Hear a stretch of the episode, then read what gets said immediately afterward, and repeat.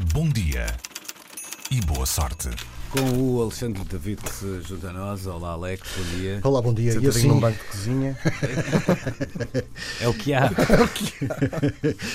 e assim, logo para início de semana e também de dia, digo-vos que o mundo está perdido. Então não é que uma pessoa não pode estar sossegada a preparar um cafezinho no meio da rua, no centro histórico de Veneza, junto à ponte de Rialto e Pimba. Leva com uma multa de 950 paus. Ah, Onde é que então, a fazer café na rua. É verdade. Foi o que aconteceu a dois turistas alemães, os turistas que viajavam de mochila às costas. Este é um pormenor importante nesta pequena história. Acharam por bem fazer uma paragem junto ao grande canal de Veneza, nas escadas da Ponte de Rialto, e com a ajuda de um pequeno fogão portátil desataram a preparar um cafezinho.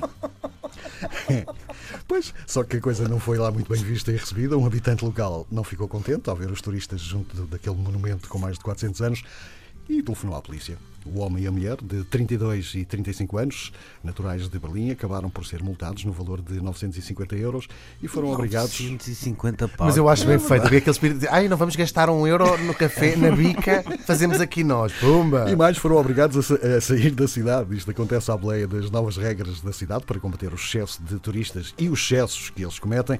As novas regras incluem, por exemplo, multas por urinar em público, onde é que já se viu? Um xizinho em público não faz mal a ninguém. E também, claro, comer em locais públicos sem serem restaurantes e cafés. Por isso, os alemães levaram com quase mil paus. 100, 950 paus. Os venezianos têm razão. Tem? Têm.